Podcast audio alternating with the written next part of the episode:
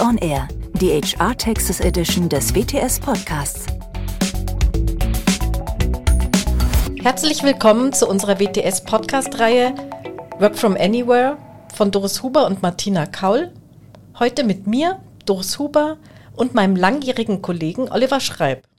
Du Olli, du hast ja schon über 15 Jahre Berufserfahrung im internationalen HR-Bereich und dich begleitet das Thema Immigration ja schon sehr lang. Von daher freue ich mich, dass du dir heute Zeit genommen hast und heute hier sein kannst.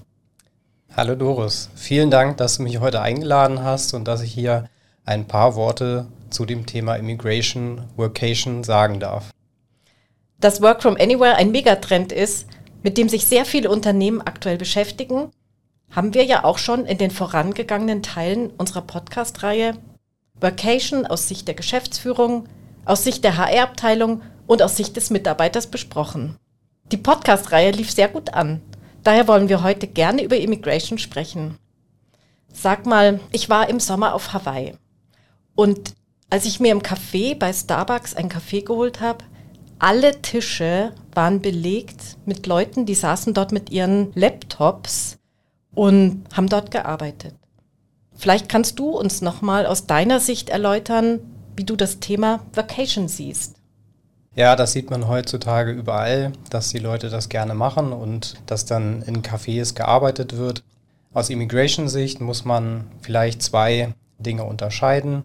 Zum einen hat man die klassische Workation, wo Mitarbeiter einfach ein paar Tage an ihren Urlaub ranhängen oder kurze Zeit im Ausland arbeiten und zum anderen gibt es die digitalen Nomaden, die dann längere Zeit im Ausland sind und wo der Hauptzweck des Auslandsaufenthalts vielleicht die Arbeitstätigkeit an sich sogar ist und die dann gar keinen Wohnsitz vielleicht mehr haben im Land, wo der eigentliche Arbeitgeber sitzt.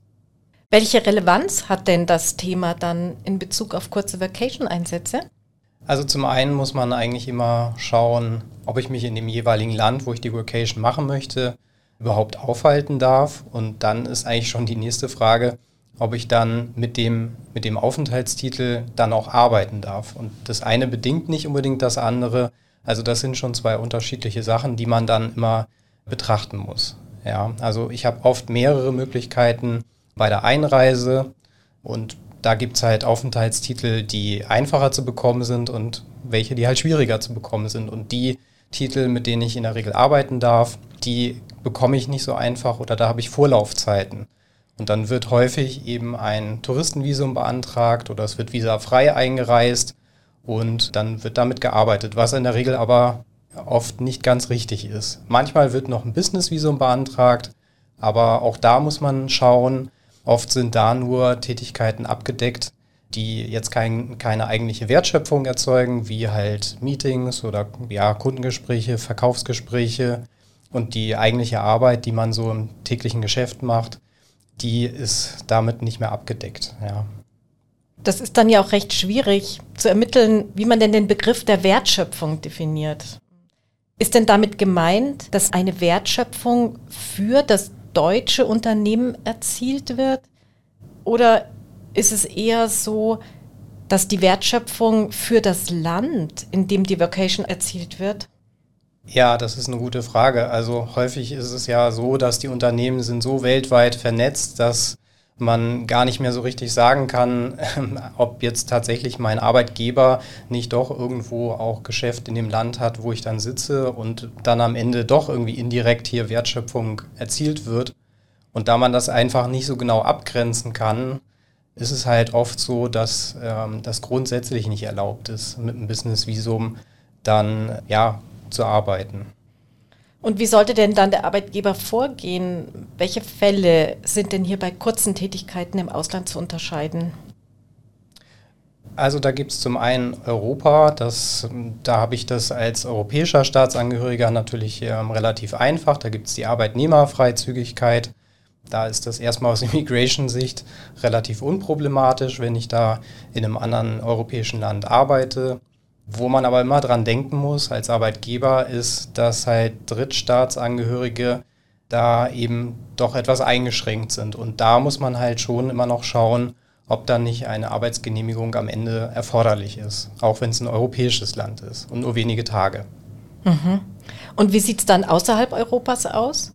Ja, da kann man eigentlich sagen, dass halt grundsätzlich immer geprüft werden muss, ob eine Arbeitsgenehmigung ähm, erforderlich ist. Also so ganz beliebte Reiseländer wie Indonesien, Thailand oder USA, da ist das relativ eindeutig, dass ich da einfach eine Arbeitsgenehmigung ähm, brauche. Dann gibt es halt so Länder wie zum Beispiel UK, wo es ein bisschen daran hängt, was der Hauptzweck der Reise ist. Wenn ich da eine Woche Urlaub mache beispielsweise und dann zwei Tage äh, Vacation ranhänge, dann ist das möglich. Aber wenn ich halt dort einreise und eine Woche jeden Tag meinen Laptop aufklappe und dort arbeite, dann geht das nicht mehr so ohne weiteres, ohne Arbeitsgenehmigung. Und was passiert, wenn ein Unternehmen oder auch einzelne Mitarbeiter sich dann nicht an die jeweiligen Bedingungen des Landes halten? Da gibt es äh, eine ganze Reihe an, an Folgen, die da entstehen können. Also zum einen kann es äh, Geldstrafen geben, aber auch in, in, schlimmeren oder in schlimmen Fällen kann es am Ende auch, ja, gibt es auch Haftstrafen zum Beispiel, die, die in einigen Ländern äh, da verhängt werden. Es kann sein, dass die Unternehmen dann irgendwann mal auf eine schwarze Liste kommen und vielleicht von öffentlichen Aufträgen ausgeschlossen werden oder dass es Mitarbeiter dieses Unternehmens dann einfach schwieriger haben, äh, einzureisen in das jeweilige Land. Ja, oder es kann auch Folgen für den Mitarbeiter an sich haben, dass der dann einfach Probleme hat bei der Ein- und Ausreise dann später. Da haben wir ja aktuell ein Beispiel auf dem Tisch. Hier haben wir einen dualen Studenten, der wollte für seinen Arbeitgeber in die USA einreisen. Ihm wurde auch der Flug gezahlt. Er sollte dort zu einer Betriebsstätte und im Werk ein bisschen tätig sein. Und als der Mitarbeiter in die USA eingereist ist, wurde er beim Zoll nach dem Grund der Einreise gefragt. So als Student, er war total stolz, hat er dann erzählt, er arbeitet hier für seinen Arbeitgeber, hatte aber das falsche Visum. Und genau wie du sagst, hier ist es passiert, der Mitarbeiter wurde postwendend wieder ins Flugzeug gesetzt und musste zurückfliegen, hat jetzt einen Eintrag und bei jeglicher Wiedereinreise in die USA, diese wird jetzt für ihn erschwert werden. Also mhm. das für so einen jungen Mitarbeiter. Ja, das kann dann sehr langfristige Folgen haben. Deswegen ist da auch wichtig, dass man da ganz klare Regelungen trifft, um sich als Arbeitgeber zu schützen, aber letztendlich auch die Mitarbeiter. Und wie merken denn die Behörden im jeweiligen Land überhaupt, dass Mitarbeiter dort remote arbeiten?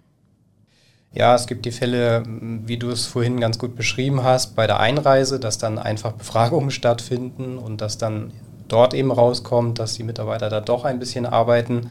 Das sind so, so Fälle. Aber wir haben halt auch schon gehabt, dass ein Mitarbeiter in der Türkei am Strand mit seinem Laptop angesprochen worden ist von der Strandpolizei und sich dann am Ende rausgestellt hat, dass er gar keine Arbeitsgenehmigung hat und dass es dann da wirklich zu Problemen gekommen ist.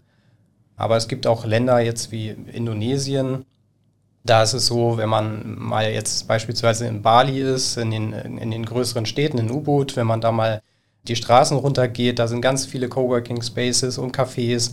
Das hat da wirklich große Ausmaße angenommen, dass die, dass die Leute dort gearbeitet haben. Und mittlerweile sehen die Behörden es einfach sehr, sehr skeptisch und es gibt seit Anfang 2023 jetzt auch eine Taskforce von der Immigrationsbehörde und mit der lokalen Polizei gehen die dann wirklich ganz systematisch in diese Coworking Spaces und kontrollieren dort. Und wir sind halt in Zeiten von Social Media, da die Leute freuen sich über eine Workation und die möchten das natürlich auch mitteilen und das wird gepostet auf Instagram oder auf LinkedIn ähm, wenn ich mir da meine Timeline anschaue, dann sehe ich halt zahlreiche Fälle, wo die Leute das einfach posten mit sämtlichen Informationen. Und auch das sind einfach Sachen, die man halt ähm, auswerten kann.